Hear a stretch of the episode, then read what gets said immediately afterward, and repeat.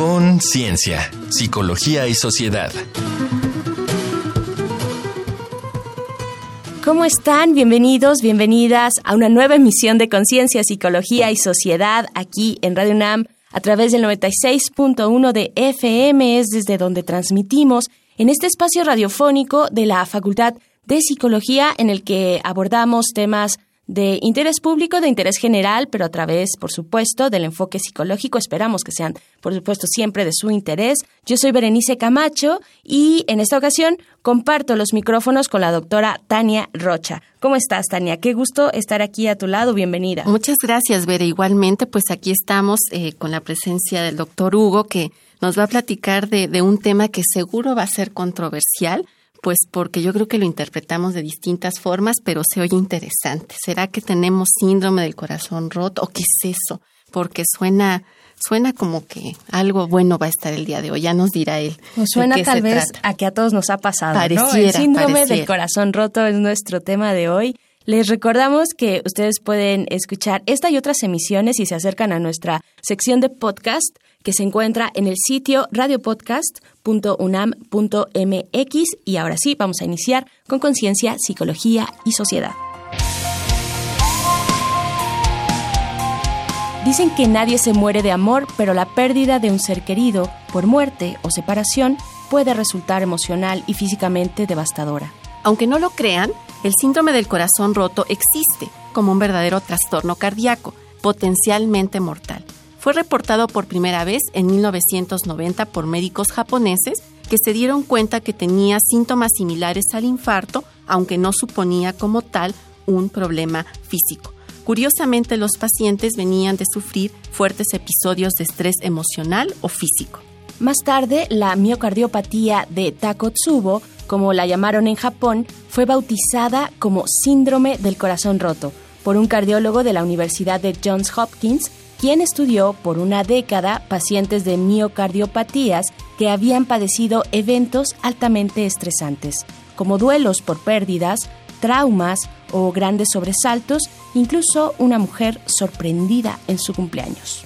No está claro aún cómo se genera este trastorno cardíaco, que puede ocurrirle incluso a personas saludables. Una explicación es que ciertos neurotransmisores como la epinefrina y la norepinefrina son liberados masivamente durante una situación de estrés, lo cual puede provocar una suerte de disfunción temporal del músculo cardíaco. Aunque los síntomas son similares a un ataque cardíaco, como el dolor en el pecho o la dificultad para respirar, pocas veces es mortal. Normalmente el corazón suele recuperarse entre una y cinco semanas. Sin embargo, nos preguntamos, ¿podemos morir a causa de un corazón roto? ¿El dolor emocional puede alcanzar la magnitud de un ataque cardíaco? Para responder estas y otras cuestiones nos acompaña el doctor Hugo Sánchez Castillo. Él es responsable del Laboratorio de Neuropsicofarmacología de la Facultad de Psicología de la UNAM, especialista también en trastornos neurodegenerativos y estrés postraumático. Bienvenido, doctor Hugo. La pregunta obligada y general es a qué debemos, qué debemos entender por síndrome de corazón roto. El síndrome de corazón roto ha venido evolucionando a partir de la cuestión histórica donde nos podamos situar ha sido interpretado como un problema relacionado con el estrés, ha sido interpretado como un trastorno relacionado con la guerra, ha sido interpretado como un síndrome relacionado con el amor y a partir de la década de los 90 se conoció como miocardiopatía de Takotsubo, que pues básicamente responde a ciertas características en las cuales el corazón sin tener una obstrucción de los ventrículos, lo cual lo puede diferenciar de un ataque cardíaco, hace que entre en una arritmia y en una descomposición de su funcionamiento similar al de un ataque cardíaco, aunque no igual. Según lo que decíamos en la introducción, está asociado a situaciones de estrés o cuestiones que, que rebasan en el momento a las personas. ¿En ¿Qué síntomas son los que presentaría una persona afectada por esto y qué consecuencias puede llegar a tener? Primero se creía eso, ¿no? La verdad es que ya se ha encontrado que no está estrechamente relacionado con el estrés también está relacionado con algunos otros padecimientos, de hecho puede aparecer como un padecimiento comórbido. ¿Un eh, padecimiento que Comórbido, que viene ah, paralelo. Comórbido. Eh, que puede ser resultado de alguna otra deficiencia cardíaca, de algún problema, por ejemplo, neurodegenerativo, de algún otro padecimiento que pueda tener esta afectación, particularmente porque lo que se ha encontrado es que hay un control muy importante en la parte baja de nuestro cerebro, el tallo cerebral, que va a, si hay una disfunción, por ejemplo, con alguna enfermedad neurodegenerativa, puede afectar el funcionamiento del corazón y entonces, sin haber una obstrucción cardíaca, presentar esta arritmia. Y esto se, se ajusta perfectamente al diagnóstico de, de, esta cardiomiopatía. Y pues bajo esa perspectiva, entonces se amplía mucho el diagnóstico. Hay que recordar que esto es debido a que es un diagnóstico relativamente joven. O sea, cuando hablamos de los 90 estamos hablando de menos de 30 años, cuando tenemos diagnósticos que tienen más de 50, 100 años. Y en el 2004 la eh, Clínica Mayo fue cuando establece su primer criterio diagnóstico, fue revisado en el 2008. Entonces, si dan cuenta, la revisión tiene menos de, de 10 años. Entonces, eso significa que hay mucho por decir, se ha, se ha ido ampliando y se han ido incluso desmitificando algunas cosas, como por ejemplo el que sea estrictamente hablando de un corazón roto, dado que no necesariamente un evento triste puede alterarte el funcionamiento. De hecho, hay una teoría que actualmente está tomándose muy en serio, que sería el de la felicidad, es decir, un evento positivo te puede alterar de la misma manera y entonces traerte la misma consecuencia. O sea, de hecho, si piensan en lo que ustedes decían al principio, que era la fiesta de cumpleaños, no es un evento negativo, es un montón de gente tratando de hacerte sentir bien, te salen de la nada como locos y entonces te matan, me explico, pero, pero por ejemplo, el que te den un, un, un eh, incremento en tu salario puede ser un evento muy feliz que puede meterte en una cardiopatía y te mata. El que, por ejemplo, vayas a un sitio donde quieres aventarte de un paracaídas y que es un evento altamente estresante pero feliz, te mata, ¿me explico? Entonces, esta cosa de llevarlo a estímulos negativos no necesariamente es cierto, más bien son eventos que pongan en activación al sistema y que entonces puedan traer como consecuencia una alteración del funcionamiento cardíaco. Creo que eso que dices es eh, sumamente importante y, y, bueno, Bere, yo me quedé como con la duda eh, dentro de lo que dijimos, pareciera que se dice que es mortal, pero hay también quien señala que no. Tú ahorita nos estás compartiendo algunos ejemplos. ¿Qué se sabe respecto a eso? La mortalidad es baja, porque obviamente la cosa buena que se puede tener es lo que mencionaba, no hay una obstrucción del nervio del, del corazón, de, las, de las venas.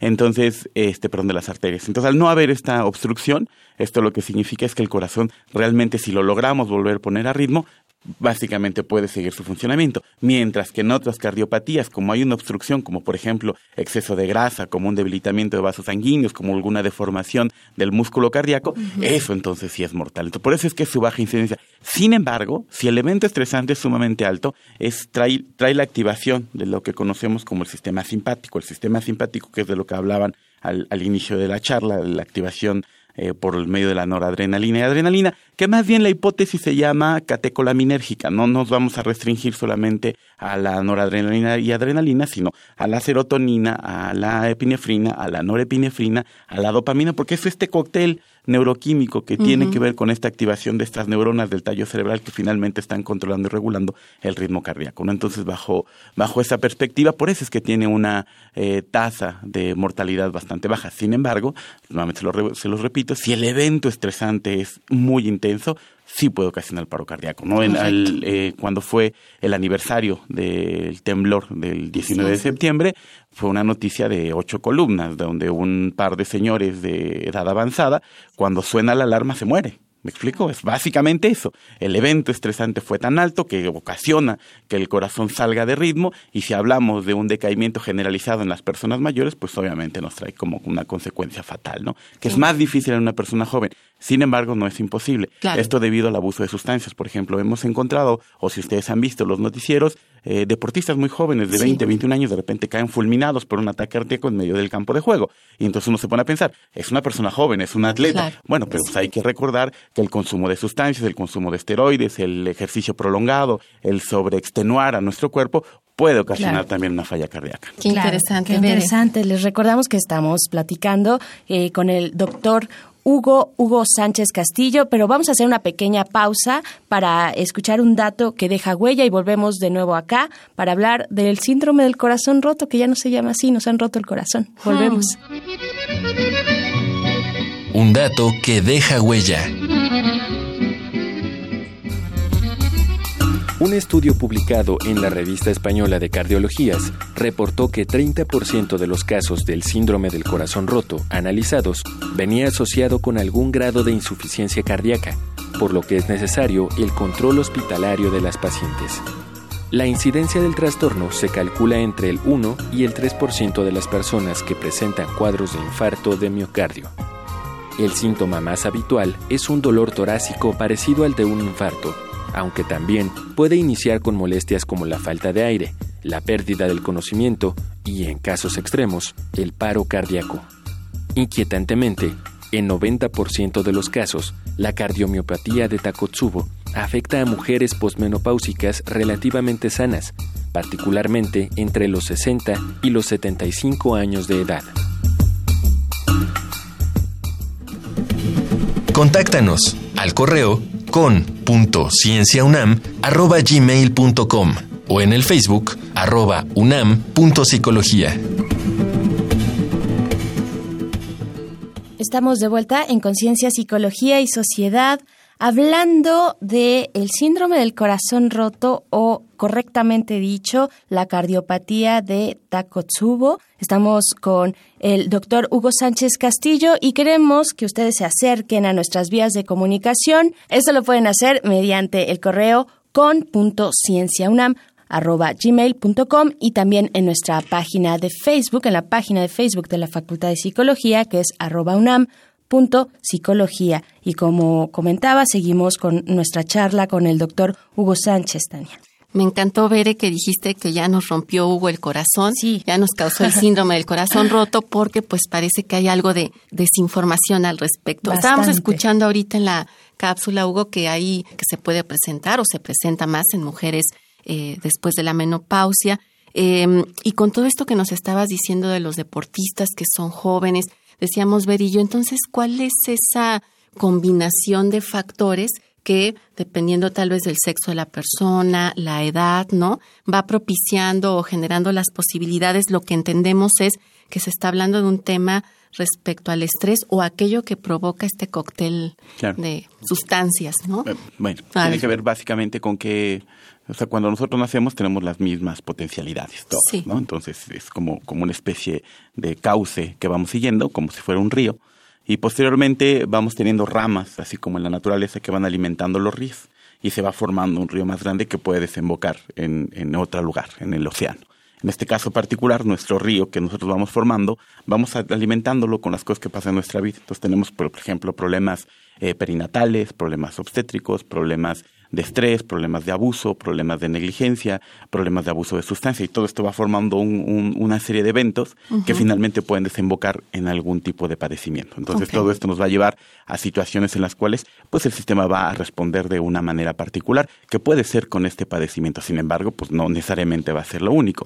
Hay que recordar, por ejemplo, que el, estrés puede funcionar como un disparador. ¿Qué significa que funcione como un disparador? Significa que yo ya tengo las condiciones necesarias y suficientes, es decir, probablemente tengo algún bagaje genético que tiene una alteración en mi corazón o tengo algún problema perinatal. Posteriormente viene algún problema de abuso, de negligencia, empezamos a poner las condiciones para que mi corazón entonces empiece a presentar esta cardiopatía. Si además le sumamos algún otro evento, y por eso es que de repente se relaciona con estrés postraumático, porque hay que recordar que cuando tenemos un evento traumático, esto genera una sobreactivación de los sistemas simpáticos que ayudan a regular esta respuesta de lucha-huida y que esto finalmente incrementa la tasa cardíaca que presenta una alteración de la tasa respiratoria, trayendo como consecuencia evidentemente que el corazón se esté exigiendo todo el tiempo. Si esto lo, lo hacemos de manera crónica, como sucede con nuestros pacientes con trauma que presentan flashbacks, que presentan estas características de sobreactivación eh, constante, pues eso va trayendo un debilitamiento del músculo cardíaco y puede traer como consecuencia que se presente constantemente este padecimiento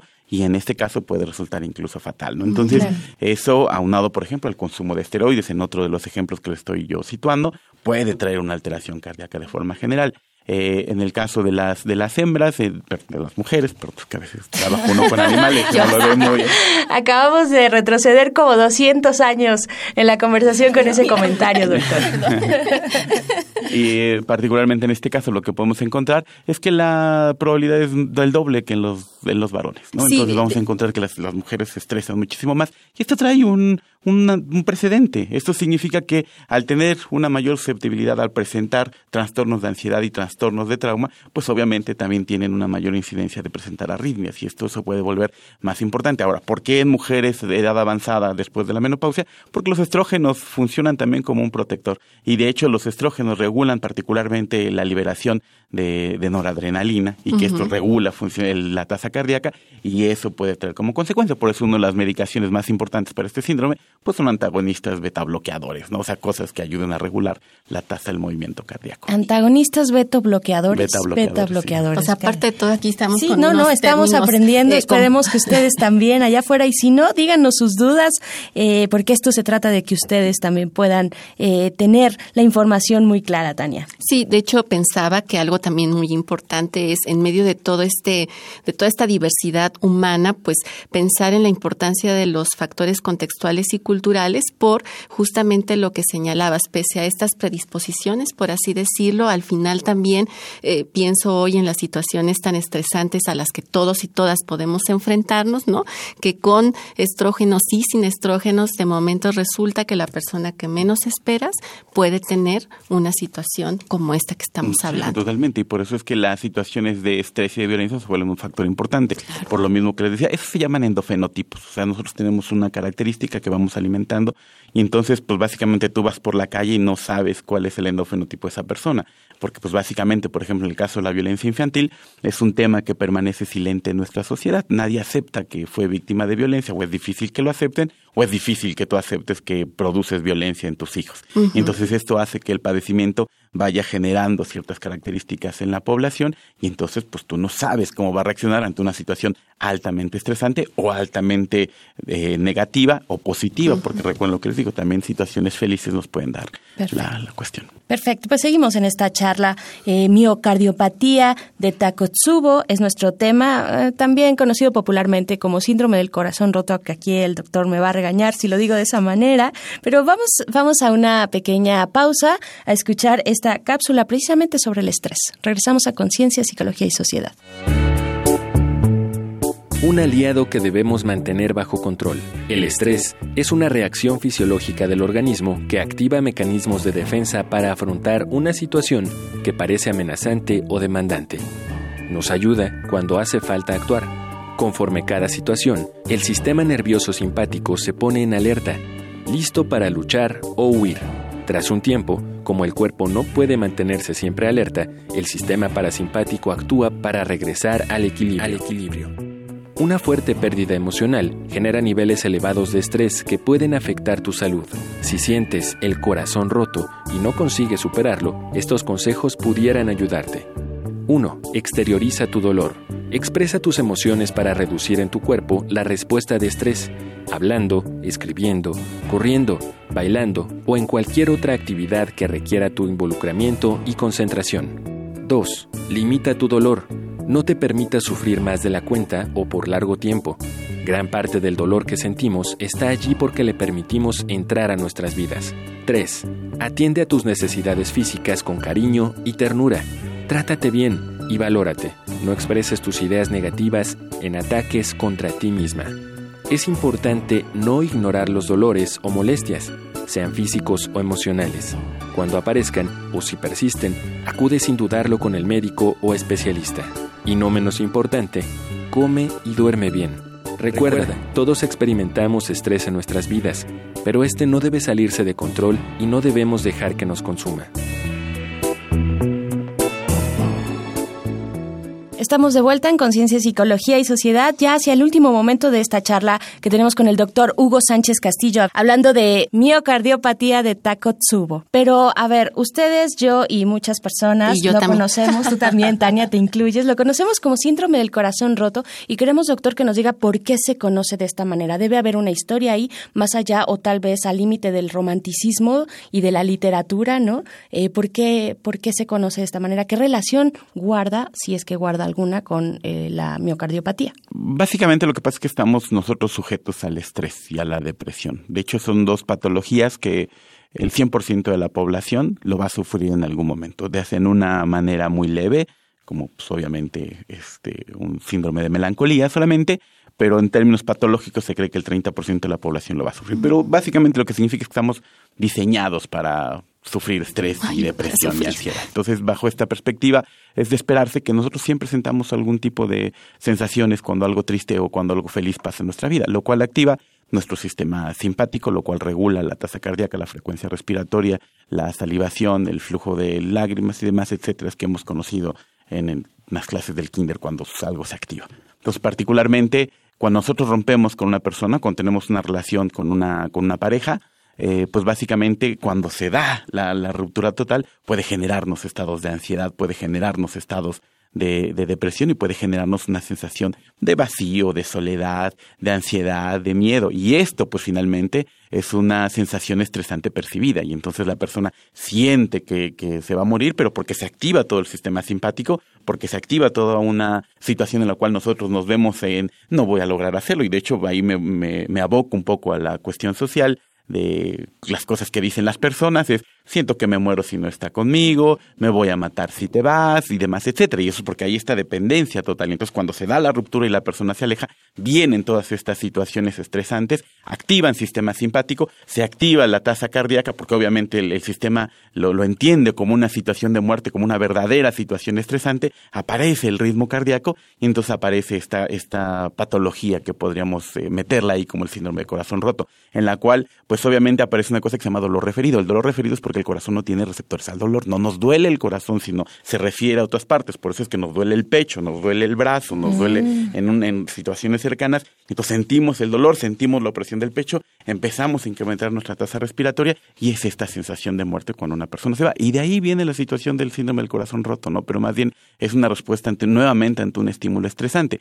Cosa que pues obviamente al, al verlo como es una situación en la cual con el paso del tiempo se va solucionando, obviamente, eh, porque hay que recordar que es la misma cuestión de estrés. El 80% de la población va a salir por sus propios medios de la situación estresante, va a lograr eh, estar perfectamente bien en unas cuatro semanas, lo cual checa perfectamente con el síndrome de Takotsubo. Entonces el sujeto se empieza a regular, eh, pues pasan estas etapas que ustedes sabrán mejor que yo, ¿no? Este ya me dejo de añoñar, empiezo a pensar que voy a estar bien solo, sola, este empiezo a hacerlo mejor y al final acepto la ruptura y digo, bueno, pues está bien, voy a empezar nuevamente. Y entonces en este tiempo, pues el corazón vuelve a su tasa normal, pero finalmente es una respuesta regulada por nuestro sistema simpático. Oye, cosa Hugo, que nos ha y, esto. perdón que te interrumpa, y en ese sentido, desde la psicología, ¿no? ¿Cómo se puede contribuir eh, en esta cuestión del corazón Claro. roto? O, o sea, en, ambos sentidos, pienso que estamos hablando de estrés y que puede haber como tal una respuesta física, pero que también puede ser todo esto que estás señalando, eh, no sé si de cierto romanticismo, porque ya nos dijiste que nos duele el corazón, pero ¿qué hace la psicología con esto? Pues básicamente lo que tenemos que hacer son cuestiones preventivas. ¿no? Enseñar a las, primero enseñar a las personas que, que es mejor, ¿no? Este, 100 años de paz que dos años de guerra, ¿no? O sea, si, si la relación se termina, pues se termina, ¿no? Creo que ese es un punto importante.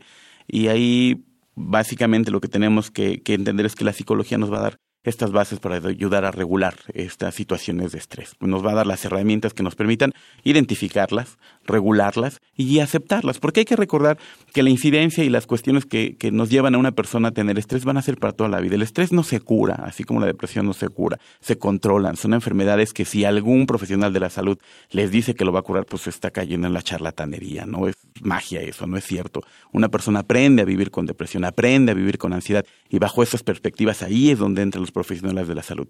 Tú le vas a enseñar al paciente cómo vivir con su ansiedad, cómo regular su ansiedad, cómo controlar su ansiedad cómo cuando su pareja se va de viaje, ayudar a controlar decir, bueno, pues tengo A, B, C, D, y F y G elementos, va a volverlo parte de la cotidianidad. Y ahí es donde la psicología juega un papel muy importante. Ayudarnos a, a entender las situaciones en las cuales podemos controlar y regular la ansiedad y el estrés y esto nos va a finalmente permitir una mejor adaptación. Cuando ya hay un descontrol total, se debe de acompañar de un tratamiento farmacológico junto con la terapia psicológica y entonces poderlo hacer. Entonces habrá ahí habrá que tener pues cuidado con los focos rojos. Si yo uh -huh. constantemente presento, bueno, primero, si yo no tengo alguna cardiopatía, si yo no tengo obesidad mórbida, si yo no tengo alguna de estas cosas, pues bueno, entonces sí podría atribuírselo a un síndrome de corazón roto o al que estamos platicando el día de hoy.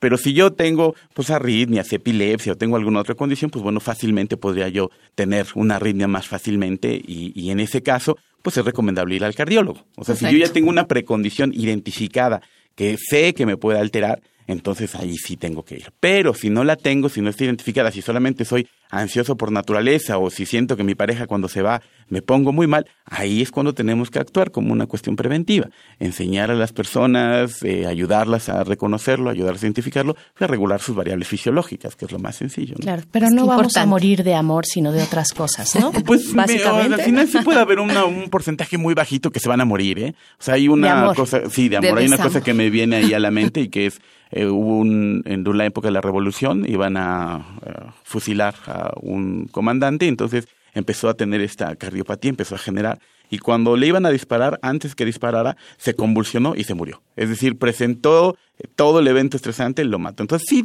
sí nos podemos morir por el evento estresante. Más bien, por eso ahí hay que prevenir.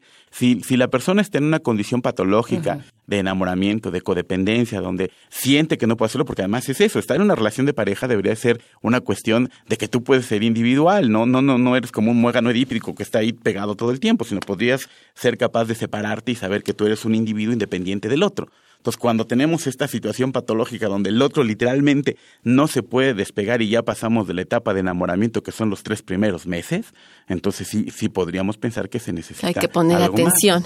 Se acaba de eso, de los tres primeros meses, mito, ¿verdad?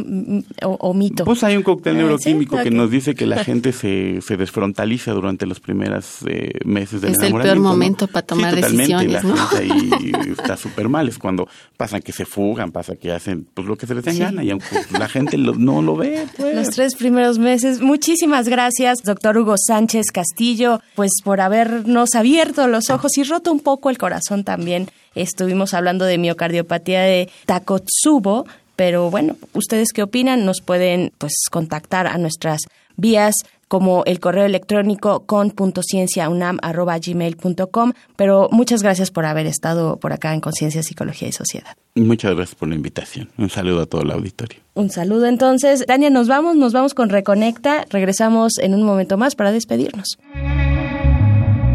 Reconecta. Recomendaciones culturales sobre el tema de hoy.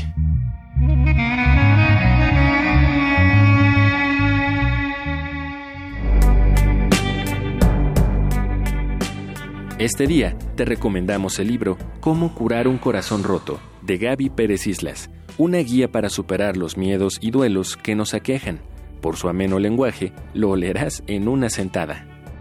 Botiquín para un corazón roto, de la psicoterapeuta Victoria Cadarzo, es una guía para transformar el sufrir en autoconocimiento. Lo encontrarás más fácilmente en tiendas por internet. Luces Cámara Acción. Estas son nuestras recomendaciones cinéfilas. A un modesto habitante de un pueblo muy pequeño le llega un golpe de suerte, solo que no está preparado para una sorpresa tan grande. ¿Adivinas qué pasó? No te pierdas El, Divino Ned, una comedia de 1998 dirigida por Kirk Jones que de seguro te hará reír. Imagina someterte a un tratamiento para olvidar a alguien que amaste y, los, efectos, que, dejó también se van. Averígualo en Eterno Resplandor de una mente sin recuerdos, película de Michael Gondry, protagonizada por Jim Carrey y Kate Winslet. Estas fueron las recomendaciones de la semana. Te dejamos un bálsamo sonoro para el corazón. Sanar, del cantautor uruguayo Jorge Drexler.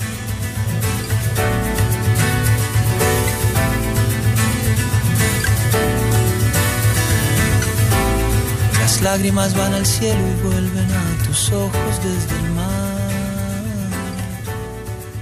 Ya estamos de vuelta aquí en Conciencia, Psicología y Sociedad, pues con el corazón roto porque el doctor Hugo Sánchez Castillo nos ha dicho que no, que no se llama síndrome del corazón roto, que el nombre correcto es miocardiopatía de Takotsubo. Pero pues ahí está, nos han roto el corazón y nos han corregido, así es como se nombra. Eh, Tania, pues ¿con qué, ¿con qué te despides? Un comentario final. Pienso que como bálsamo para quienes tenemos el corazón roto, eh, pensar muchísimo en lo que ya señalaba Hugo sobre cómo respondemos ante las situaciones que nos estresan. Sin duda, hay eventos que, positivos o no, pueden causarnos eh, una situación pues que no nos, nos rebasa, nos, nos eh, coloca en un momento complejo y no está de más estar al pendiente, si decías tú tenemos ciertas condiciones ya identificadas, pues darle espacio, atenderlo, poner como cuidado en eso que sentimos. Y si no va por ahí, si va más bien por, por temas del amor y desamor, eh, bueno, pues eh, ya lo decía la canción, hay tiempo para sanar, se sana y también hay tiempo para romperse, pero bueno, es, es parte de este proceso en el que nos encontramos y yo creo que lo importante será siempre el dar espacio, también hablar de esos afectos, ya, ya lo decíamos antes, en cualquier sentido, prevenir y cuidarnos es fundamental. Definitivamente, pues ahí está. Muchas gracias por habernos acompañado en esta emisión. Los dejamos aquí en la transmisión de Radio UNAM, pero les recordamos que pueden escuchar este programa el próximo jueves a las 7 de la noche, pero esto a través del 860 de AM o si lo desean también eh, pues visitar nuestro sitio de podcast. La dirección es radiopodcast.unam.mx. Yo soy Berenice Camacho. Agradezco mucho su permanencia en esta sintonía y su escucha, por supuesto. Les invitamos a continuar en Radio UNAM. Nos encontramos la próxima ocasión aquí en Conciencia, Psicología y Sociedad. Conciencia, Psicología y Sociedad. Del otro lado del espejo participaron Marco Lubián, voz en off, Ana Salazar, guionista, Carmen Sumaya, asistente de producción, Augusto García Rubio, vinculación e información. Producción, Frida Saldívar.